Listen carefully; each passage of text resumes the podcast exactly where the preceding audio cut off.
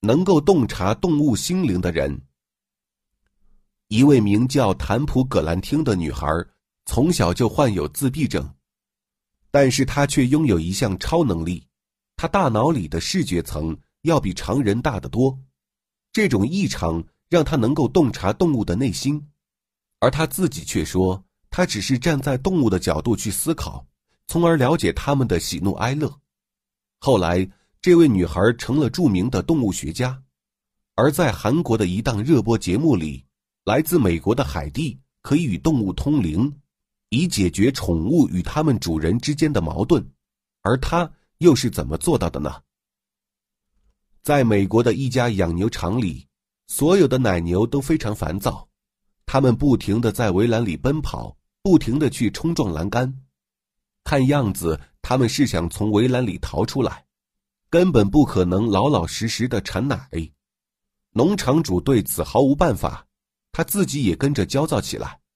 所谓的牛脾气一上来，是任谁都无法控制的。农场主请来了兽医，但是兽医只能治疗动物身体上的疾病，对于心理问题，兽医无从下手。难道就任由这群奶牛一直疯下去？这对农场主来说简直就是灾难。这个时候，农场主的朋友给他介绍了一位动物学专家。据说这位动物学专家能够看穿动物的心理，说不定请他来可以让这些牛安静下来。农场主虽然将信将疑，但别无他法，只能一试。农场主给这位能够看透动物心灵的女孩打电话，女孩来到农场，农场主见到女孩时就觉得自己做了错误的决定，因为这个女孩举止笨拙，而且根本不与人打招呼。看上去怪怪的，他径直来到了奶牛场，那群奶牛并没有因为他的到来而平静下来。女孩观察了一会儿奶牛，又扫视了奶牛场周围的环境，她转身对农场主说：“把旗杆上的美国国旗摘下来，奶牛不喜欢飘扬的旗子。”农场主对于女孩的诊断非常不服气，他问：“这是为什么？”但是女孩再也不说话了，农场主只得让人把旗杆上的美国国旗摘下来。就在旗子被摘下来的那一刻，奇迹发生了，那群奶牛突然安静下来。农场主对眼前发生的一切连呼奇迹，他询问女孩为什么拥有与动物心灵相通的能力。女孩说，他与奶牛之间并没有什么心灵感应。他只是从奶牛的角度去思考问题，当他看到随风飘扬的旗子时，就找到了奶牛焦躁的原因，因为他知道激烈的抖动和强烈的颜色对比会激怒这些奶牛。很快，女孩能够洞察动物心理的故事被传开了，人们发现这个女孩就是大名鼎鼎的动物科学家坦普·葛兰汀。葛兰汀的特别之处在于。他是一名自闭症患者，在他出生后不久，他的母亲就发现他与其他的孩子不一样。后来去医院检查之后，才知道葛兰汀患有自闭症。或许上帝为一个人关上一扇门，就会为他打开一扇窗。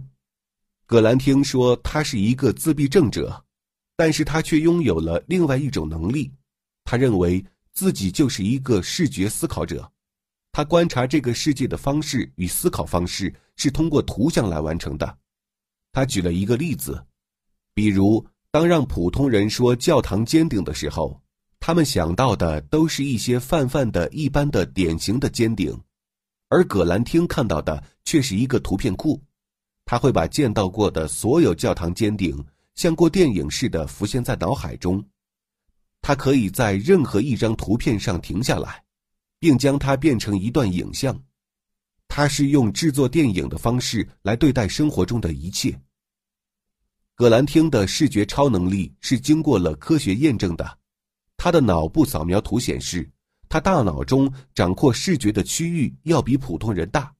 他发达的视觉思维能力使他能够洞察动物的心理，因为在葛兰汀看来。动物是通过图像、声音、气味来思考或者表达情绪，而不是用语言。葛兰汀发现自己拥有洞察动物心理的超能力，是在他十二岁的时候。那一年，葛兰汀去美国乡下的农场拜访外婆，就是在那里，他找到了自己的乐园与终生事业。作为自闭症患者，葛兰汀无法正常的与人类交往，但是他却和动物打成了一片。他可以让自己用动物的方式去思考，在他外婆的农场里，他了解每一种动物的不安与需求，任何与他相处的动物都可以获得平静。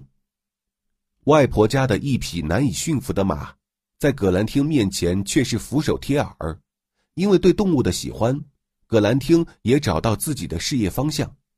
他拥有亚利桑那州立大学畜牧科学硕士学位。并于1988年获得伊利诺大学的畜牧科学博士学位，因为他的超能力，让他也成为当今为数不多的牲畜处理设备设计建造专家之一。葛兰汀不仅对动物倾注自己的精力，同时因为他自己患有自闭症，他对自闭症也是非常关注。他发明了拥抱机器，给一些过度敏感的自闭症患者。这是有一年暑假，葛兰汀觉得自己在这个世界上无比孤独，他动手为自己做了一个牢靠的架子，并把它称之为“拥抱机器”。这个发明成为自闭症压力治疗的先驱。现在全球有无数的自闭症患者都在用拥抱机器来缓解生存在这个星球上的压力。如果说葛兰汀洞察动物心理的能力是来自上帝的恩赐，那么，美国人海蒂对动物心理的了解则让人们更为惊奇。韩国三大电视台之一的 SBS 电视台制作了一档以洞悉动物心理为主题的节目，在节目里，有着“动物通灵师”之称的美国著名动物学家海蒂·怀特走进普通的韩国家庭，他通过与动物的心灵沟通来化解动物与主人之间的矛盾冲突隔阂。在其中的一集中，一只叫朵儿的宠物犬被主人遗弃后被宠物医院收养，但是朵儿拒绝与任何人交流，一旦有人出现在他面前，他就会用背对着人们。因为朵儿是一只年老的狗，它的身上患有多种疾病，宠物医院的医生们想与朵儿接近，并且为它治疗，但是朵儿拒绝了所有人。一年零八个月之后。